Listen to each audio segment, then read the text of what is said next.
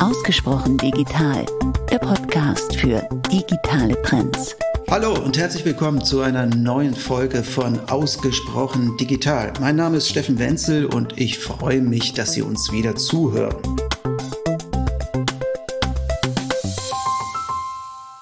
Wenn ich die Wikinger frage oder die Leute im Norden, warum seid ihr so kreativ? Warum arbeitet ihr so gut zusammen? Warum ähm, äh, passt ihr euch immer an andere an? Weil wir mussten. Ja, und jetzt müssen wir halt mal. Ähm, und da kannst du dann meckern und, und knöttern. Aber besser ist, du fängst halt mal einfach irgendwo an. Und, und nicht am Perfektionismus scheitern. Das wäre wieder typisch deutsch. Jetzt müssen wir so ein perfektes Rollout haben für eine neue Unternehmenskultur.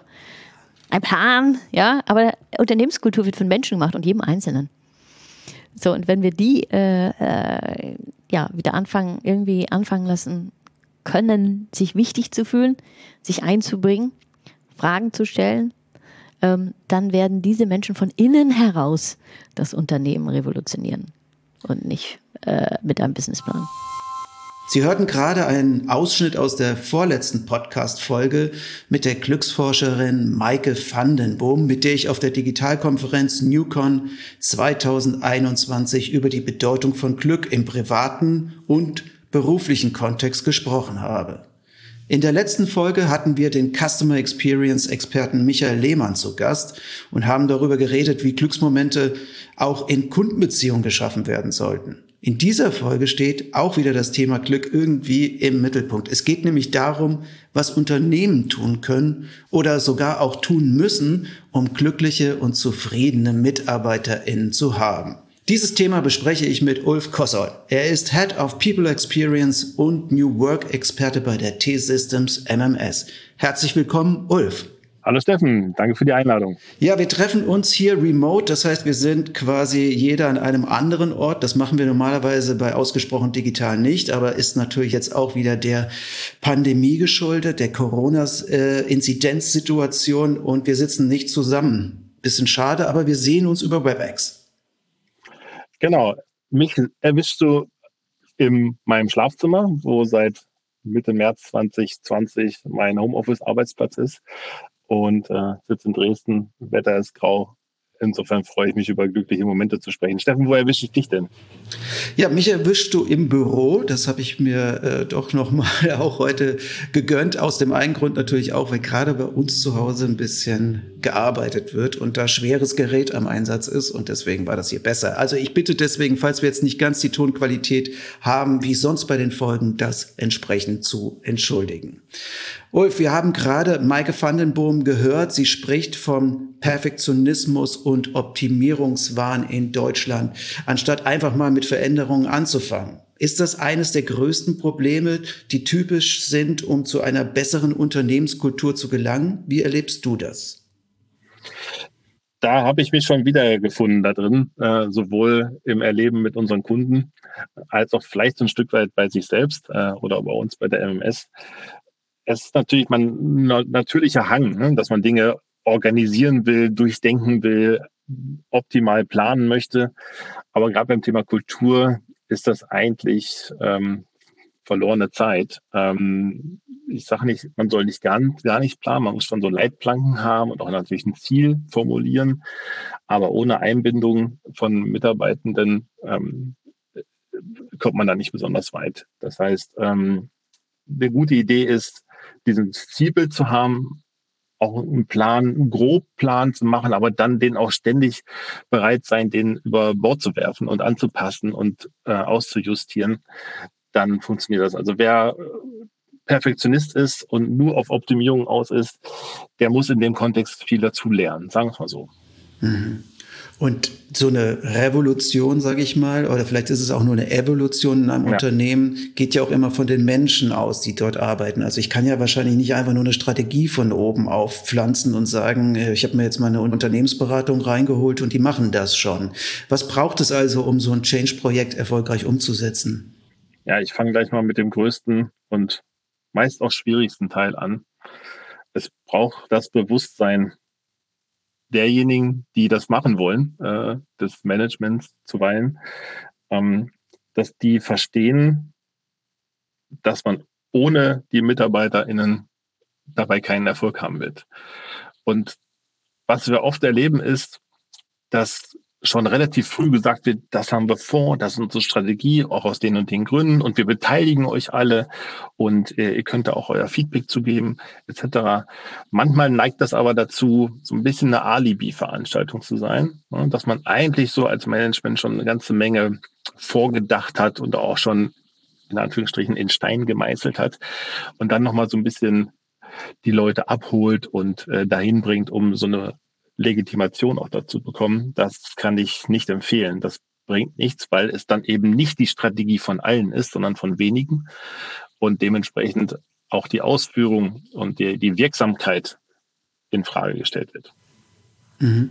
Das bedeutet aber auch, ne, die, also wenn die Menschen gefragt werden, wenn die MitarbeiterInnen gefragt werden, sind sie dann auch automatisch motiviert oder braucht, da, braucht es da noch mehr Anstöße? Da braucht es mehr Anstöße. Wenn man schaut, man darf ja nicht davon ausgehen, dass jetzt 100 Prozent der Belegschaft sofort den Arm hochreißen und sagen, endlich fragt ihr mich und beteiligt mich und ich möchte mich beteiligen. Das ist ja sehr divers. Ne? Ähm, es gibt dort die, äh, ich sage mal die üblichen Verdächtigen, die sofort ähm, dabei sind und äh, mitmachen wollen und auch mitmachen werden, auch wenn sie nicht gefragt werden. Äh, es gibt aber auch eine ganze Menge und eine große Anzahl von Mitarbeitenden, die so ein bisschen still sind, die das erstmal so ein bisschen abwartend sind, ein bisschen distanziert sind. Und das ist eigentlich die fast wichtigere Zielgruppe, die auch abzuholen, die auch zu motivieren, mitzumachen. Am Ende brauche ich natürlich Menschen, die auch Verantwortung übernehmen wollen, Verantwortung für die Organisation in, in Gänze, die weiter voranzutreiben. Ähm, und wenn man Verantwortung übernehmen möchte, braucht es wiederum auf der anderen Seite auch natürlich vom Management und von allen Beteiligten ein großes Maß an Vertrauen. Man braucht auch ganz pragmatisch einfach Zeit für diese Gedanken. Das kann man nicht einfach erwarten, dass das äh, neben dem Job noch gemacht wird, äh, sondern man muss auch wirklich Zeit und, und Räume schaffen dafür. Und was wirklich hilft, ist, wenn sich Mitarbeitende ähm, auch so ihrer Stärken bewusst sind. Ne? Da haben wir sehr, sehr gute Erfahrungen mitgemacht, dass man wirklich so ein Stärkenbewusstsein hat, äh, sagt, okay, das ist meine Stärke, die kann ich hier auch einbringen. Und äh, dann komme ich auch voran und werde auch gehört. Also das heißt, den Stilleren auch ihre Stärken quasi aufzeigen oder ist das ja. ein, ein Weg? Ganz wichtig, ganz wichtig. Ähm, das ist auch ein Schritt aus der Komfortzone raus ein Stück weit, den man aber behutsam gehen kann.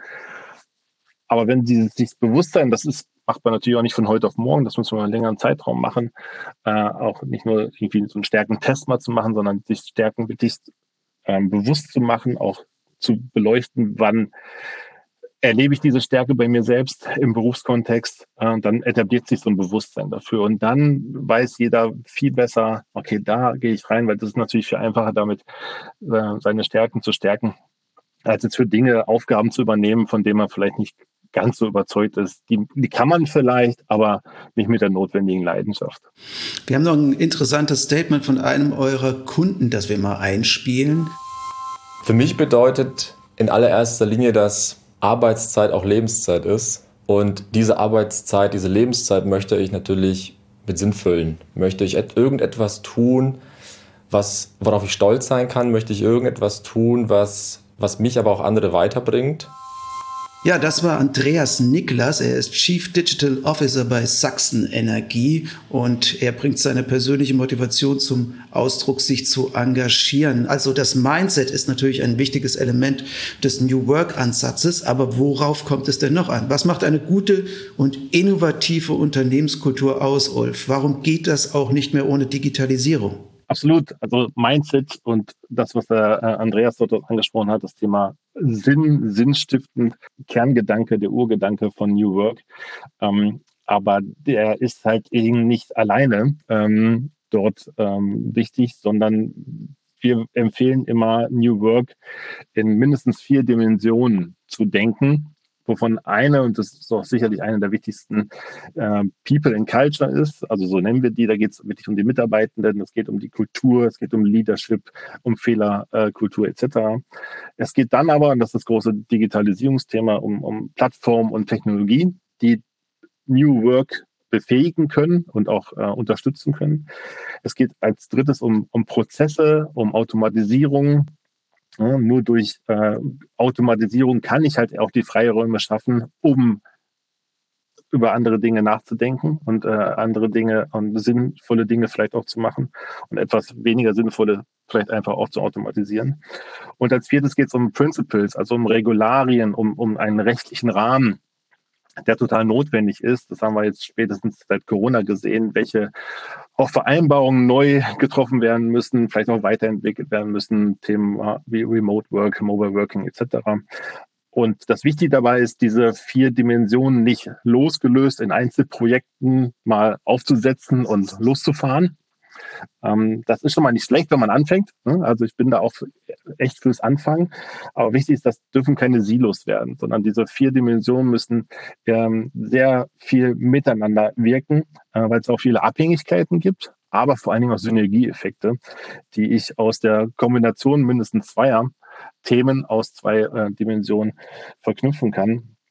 Und großes Thema und da auch gerade die Zielgruppe, die wir eben angesprochen haben, nämlich eher so die, die stille Mehrheit, ähm, das Thema Kommunikation. Also wirklich viel darüber sprechen, ähm, viel Geschichten auch erzählen, was wir vorhaben, was auch schon passiert ist, wo man auch gescheitert ist. Das tut richtig weh, aber ist total wichtig, darüber zu sprechen, wo man sich in der Theorie was Schönes ausgedacht hat, sich in der Praxis aber nicht bewährt hat. Also dieses Trial-Error-Prinzip ähm, ist ganz wichtig und deswegen empfehlen wir wirklich da sehr iterativ vorzugehen möglichst die Dimension mit einer ähnlichen Geschwindigkeit auch zu fahren.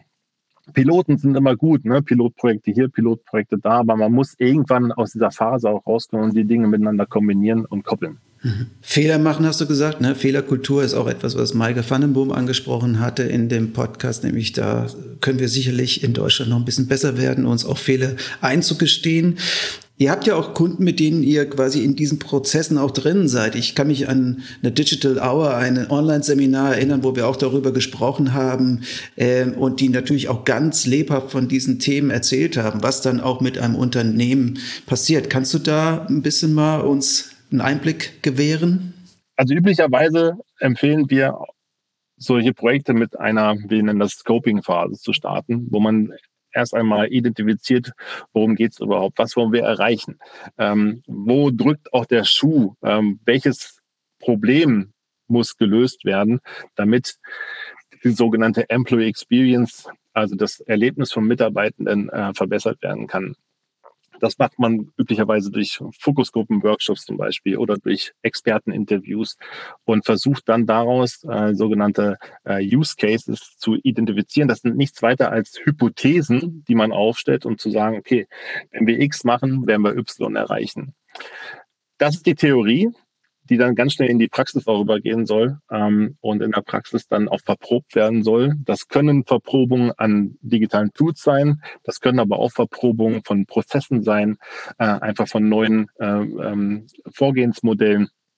Und in dieser Verprobung sind dann auch ganz viele MitarbeiterInnen mit dabei, um dann ihr Feedback zu geben, um zu sagen, ähm, ja, das, was wir in der Theorie überlegt hat, das war ganz nett, aber ist nicht praktikabel.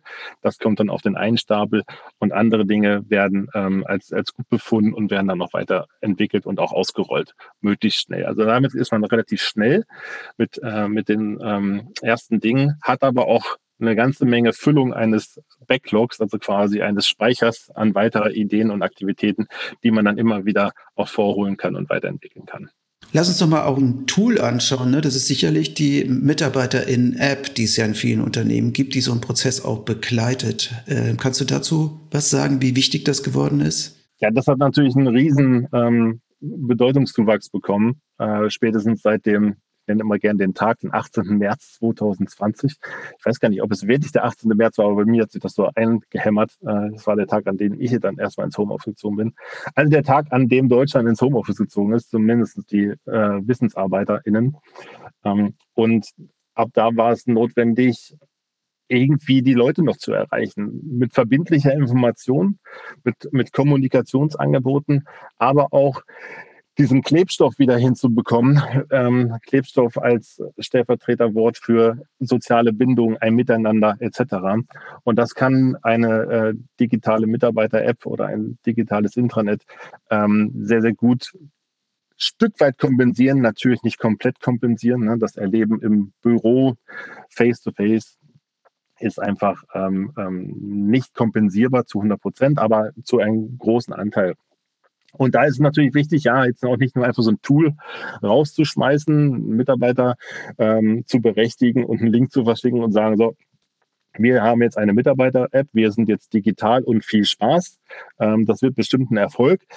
Wenn man es so macht, wird es definitiv kein Erfolg, beziehungsweise kein großer, weil man muss natürlich trotzdem erklären, was wollen wir damit machen und warum wollen wir das machen. Also das zwischen den Ohren das Thema klären. Das heißt, man braucht Begleitung dafür, man braucht gute Inhalte, äh, gute Geschichten. Man muss auch hier sehen, wie verändere ich auch Kommunikationsverhalten, wie involviere ich auch Mitarbeiterinnen und Mitarbeiter hier mitzumachen. Ähm, man muss dort auch ähm, ein paar Trigger setzen, warum man da reinkommt, ne? weil viele sagen natürlich, ey, ich habe jetzt spätestens seit dem Homeoffice so viel Kommunikationskanäle, jetzt kommen die ja noch mit der Mitarbeiter-App. Da muss man sehr überzeugend sein, warum das gut sein kann, als x-tes Instrument noch dazu zu kommen. Im besten Fall, weil es ein anderes ersetzt oder vielleicht sogar mehrere ersetzt. Das muss man dann noch durchziehen. Oder aber, weil es auch neue ähm, Möglichkeiten gibt, Beispiel ähm, Employee Self-Services, ne, also wo ich als Mitarbeiter, Mitarbeiterin wirklich einen Prozessschritt ganz einfach drin machen kann, wofür ich vorher viel Zeit gebraucht habe. Und schon habe ich so einen Aha-Moment und sage, ah, okay, das war ein guter Moment, deswegen komme ich hier öfter mal hin und schaue mir das mal an und mache vielleicht auch mit. Das sind diese Use Cases, von denen ich eben gesprochen habe. Die müssen etabliert werden, die müssen ähm, äh, gestaltet werden. Und das sind dann auch die Momente, ähm, die hinterher auf jeden Fall gut werden ähm, und auch im, in der Erinnerung von Mitarbeitenden und Mitarbeitern bleiben. Wir wollen uns nochmal ein Kundenstatement anhören, nämlich von Frau Buchheister. Sie ist Head of IT und Digitalisierung bei der Gabe Industrial Real Estate GmbH. Und sie beschreibt uns hier das Vorgehen bei ihren internen Digitalisierungsprojekten. Als erstes haben wir die Prioritäten der Business Units uns angeschaut und auch mit ihnen gesprochen, wo ihre Painpoints liegen. Das heißt, wir haben also zuerst uns an den Rechnungsfreigabeprozess im Unternehmen gemacht und an das Tool zum technischen Asset Management. Des Weiteren haben wir Quickwins identifiziert, was insbesondere die manuellen Unterschriftenprozesse betraf, die wir dann mit DocuSign und der MMS digitalisiert haben. Ja, Frau Buchhäuser, Ulf spricht hier von Quick Wins. Also schnelle Erfolge sind natürlich motivierend. Auch hier sehr konkret natürlich schon von ihr benannt. Äh, ist natürlich auch ein ganz spezieller Fall jetzt in diesem Unternehmen. Aber ist das denn immer so leicht? Welche Themen habt ihr denn angepackt, um schnelle Erfolge und damit natürlich auch Glücksmomente zu schaffen? Mhm. Also absolut richtiges Vorgehen, hatte ich ja eben auch gesagt. Man muss gucken, wo drückt der Schuh. Und da, wo er am stärksten drückt, wo es am meisten wehtut, sollte man natürlich auch anfangen, wenn es denn auch technologisch, prozessual, organisatorisch auch am einfachsten umsetzbar ist. Also die, nur weil ein Problem am größten ist, ist es noch nicht dafür geeignet, auch als erstes gelöst zu werden. Weil wenn das sehr komplex ist und viele Abstimmungen braucht, äh, technische Voraussetzungen erst noch geschaffen werden müssen, dann ist das nicht unbedingt ein Quick-Win, ähm, sondern äh, wirklich zu schauen, was kann ich sofort nutzen. Äh, das sind zwei Klicks, und äh, ich habe sofort einen neuen Moment geschaffen ähm, für, für Mitarbeiterinnen und Mitarbeiter. Zum Thema Corona hatten, hatten wir selber ja auch und auch viele unserer Kunden haben das auch genutzt, ähm, ja die Notwendigkeit gesehen, ähm, so sowas wie ein FAQ zu haben. Ne? Also wo sind die verbindlichen Regeln? Ne, zum Thema Meldeprozess bei Infektionsverdacht, ähm, Meldekette, wenn ich positiv getestet worden bin, äh, Kinderbetreuung, Homeoffice-Ausstattung, all diese Fragen, die ja da gab es ja keinen Blueprint für. Da gab es auch noch nichts im, im Aktenschrank, was man rausholen konnte, sondern das waren neue Fragen, die neu beantwortet werden mussten. Und viele, viele hunderte Mitarbeiter haben diese Fragen je, jeden Tag gehabt. Und da war es eine gute Idee, äh, das zu strukturieren äh, mit so einem FAQ-Funktion ähm, äh, in der Mitarbeiter-App, um einfach da auch viele viel Sicherheit zu geben. Und ähm, das war sofort da. Ne? Und ähm, das, das hat sofort auch Probleme gelöst. Und so, das sind halt Quick-Wins. Ne? Man muss halt achten, dass man nicht, wie gesagt, zu sehr auf, das, ähm, auf die auf das Problem schaut, was am größten ist, sondern auch auf das, was am schnellsten gelöst werden kann. Und darüber dann wieder sprechen, kommunizieren, ist mal so eine Dauerschleife. Ähm, das, das ist wichtig. Ähm, und vielleicht auch so ein bisschen zwei Geschwindigkeiten zulassen. Das empfehlen wir immer. Ne? Also Quick-Wins, schnelle Schnelldreher äh, umsetzen, aber das große Ganze nicht aus dem Blick zu lassen und natürlich langfristig auch wirklich strategisch ähm, zum Beispiel ein, äh, Social Intranet oder Mitarbeiter-App aufbauen und weiterentwickeln, weil sonst hat man eher so einen Flickenteppich an schon guten Momenten, die aber noch nicht miteinander verknüpft sind und das, darum geht's ja, ne? soll als digitale Heimat verstanden werden und auch als Ganzes gelebt werden. Es ist natürlich auch die Frage, jetzt machen wir das alles richtig und äh, man kriegt Feedback, aber es geht natürlich auch darum, ist ein großes Wort, die Unternehmenskultur zu verändern. Und wie misst man das dann? Ne? Also wie kann man äh, Zufriedenheit und Glücksmomente, ich will es mal nur Zufriedenheit erstmal nennen, in einem Unternehmen zu arbeiten, wie ist das messbar? Ähm, wie würdest du damit umgehen? Weil du bist natürlich auch deinem Kunden gegenüber verpflichtet, ja dann auch irgendwie ein Ergebnis zu liefern. Absolut. Und das ist auch total berechtigt und äh, wird auch mehr und mehr nachgefragt und eingefordert, die Messbarkeit von auch solchen Maßnahmen, von solchen Aktivitäten. Das Thema Mitarbeiterzufriedenheit ist natürlich ein großes Thema ähm, so der klassischen Mitarbeiterumfrage, die viele Unternehmen so einmal im Jahr, manche auch nur zweimal, äh, alle zwei Jahre machen, wo man dann ähm, aufgefordert wird, auch sein, sein Feedback zu geben. Das ist total wichtig und sollte auch beibehalten werden. Wir empfehlen allerdings wesentlich häufiger, wesentlich kleiner zu befragen, um wirklich äh, eher so Pulsbefragung auch zu haben, ähm, um gerade in der sehr dynamischen Welt, wo ein Jahr super lang ist, mit ganz vielen unterschiedlichen Entwicklungen, über die letzten eineinhalb Jahre nochmal insbesondere mit sehr unterschiedlichen äh, Phasen in dem Jahr ähm, wirklich es wichtig ist, dieses Feedback auch einzuholen, um auch dann reagieren zu können. Und das ist der zweite wichtige Punkt. Also wenn ich äh, Employee Experience wirklich umsetzen möchte, dann reicht es eben nicht nur zu fragen und dann mit, den, mit dem Feedback, mit den Statistiken wieder in stille Kämmerlein zu gehen, mir was auszudenken und ein Dreivierteljahr später was auf den Markt zu werfen und sagen, ah, das hat übrigens damit zu tun, was du mir vor einem Dreivierteljahr gesagt hast. Das ist jetzt die Antwort.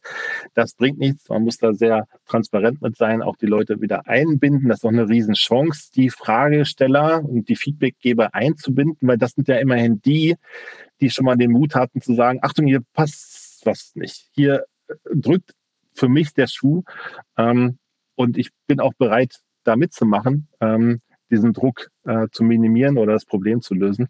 Also auch eine Riesenchance. Ne? Jeder Mensch, das ist bei der Customer Experience das Gleiche, äh, jeder, der äh, eine schlechte Kritik gibt, ist eigentlich total nah am Unternehmen, weil er beschäftigt sich damit. Irgendwie ist das wichtig, diese Kritik zu äußern.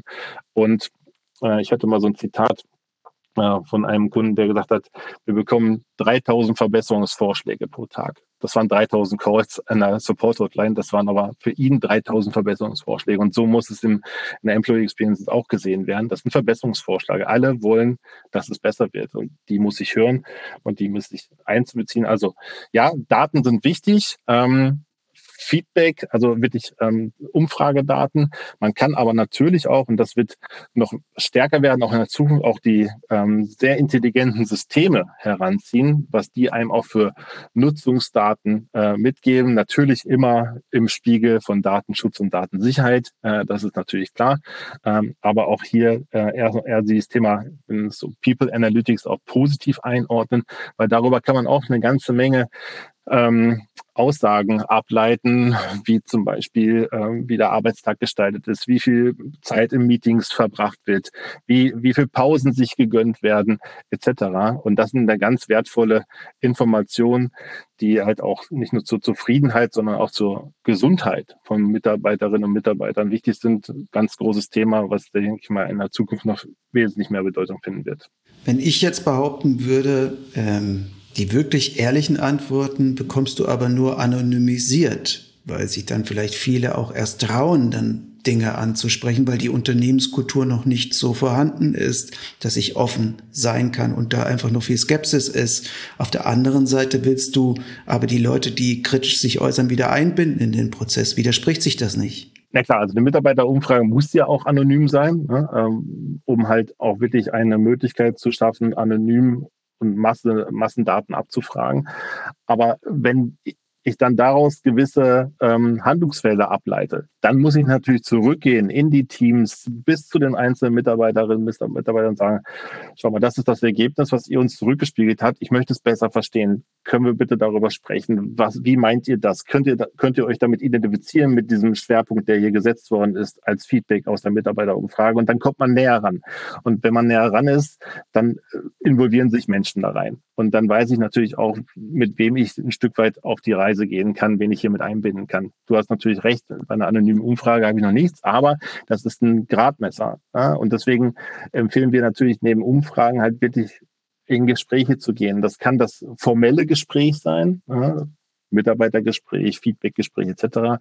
Noch viel wichtiger, die informellen Gespräche. Haben wir auch spätestens seit Corona gemerkt, ähm, das, was eben jetzt nicht mehr im Büro stattfinden kann, weil wir nicht da sind oder weil nur wenige da waren, jetzt auch äh, in der Zeit, wo wir die Möglichkeit hatten, wieder ins Büro zu gehen, muss man Momente schaffen, wo man in den Austausch kommt. Ähm, und als Führungskraft oder als verantwortlicher Unternehmen ähm, muss man einfach auch sehen, dass man diese Gelegenheiten anbietet. Vieles passiert dort aber auch äh, völlig losgelöst von, von oben, sondern die Mitarbeitenden suchen sich selber diese Formate und ähm, da wird drüber gesprochen und eine gewisse Sichtbarkeit und Teilhabe vom, vom Management ist dort total wichtig und wenn man ähm, nett fragt, wird man auch mit dazugelassen und darf mitsprechen.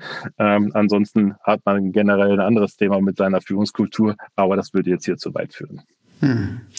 Gibt es einen Zeitrahmen, wo du sagen würdest, dann in, kann ich jetzt, ich weiß, jedes Unternehmen ist unterschiedlich, aber wo man sagen kann, da sind auch dann erste Erfolge sichtbar hinsichtlich der Verbesserung der Unternehmenskultur, wenn man sich in diesen Prozess begibt?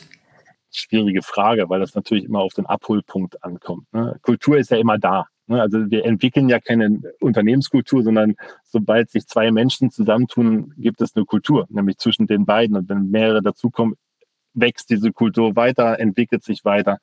Ähm, das heißt, man ist quasi am, ja, ist eine Operation am offenen Herzen, die eigentlich auch nie vorbei ist. Das ist dann eher die Evolution. Ähm, man kann sicherlich mit diesem Schaffen von diesen Momenten wie Mike Vanderboom nennt Glücksmomente. Ich würde eher so von Moments that Matter sprechen, also Momente, die, auf die es ankommt, die ähm, für die die Mitarbeiter eine ganz gewisse Relevanz drin sehen. Äh, die kann man äh, formieren, die kann man identifizieren, umsetzen, anbieten und verbessern. Und dann gibt es halt auch eine, gibt's auch, auch einen Effekt, ne, den man dann auch messen kann, wenn man dazu auch Feedback einholt. Damit kann man relativ schnell einfangen. Also bestes Beispiel ist irgendwie so ein so der erste Arbeitstag. Ne? Das ist so ein Moment matter, den, den, der ist general generalistisch, den, den, den kennt jeder und für den ist das ist für alle wichtig. Ne? Wie war mein erster Arbeitstag bei dem Unternehmen, wo ich gerade bin?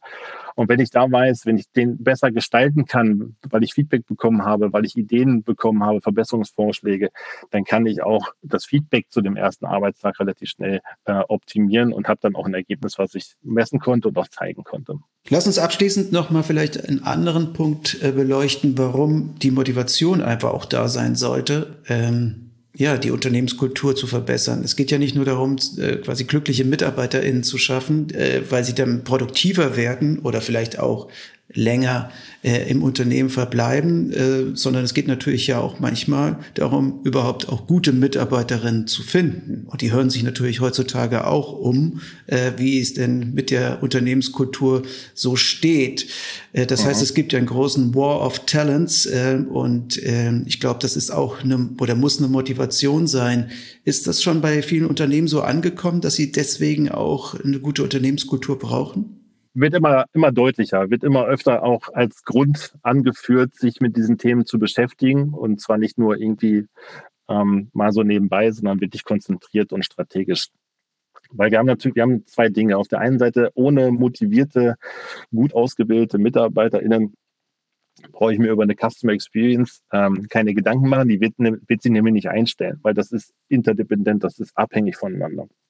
Und das andere ist, dass ich spätestens jetzt seit Covid-19, seit den, seit den völlig neuen veränderten Arbeitsweisen äh, und Arbeitsverhalten und auch, auch Wünschen und Bedürfnissen von Mitarbeiterinnen und Mitarbeitern, die sich darüber eingestellt haben, noch eine ganz andere Konkurrenz habe, nämlich äh, was heute möglich ist, haben ja viele vorher nie geglaubt, dass sie zum Beispiel sehr, sehr gut im Homeoffice arbeiten können und sehr, sehr gut Remote Work mit Kolleginnen und Kollegen machen können und sie sich einfach überlegen, ja, das mache ich jetzt heute für mein Unternehmen, weil wir jetzt auf einmal Remote Work haben.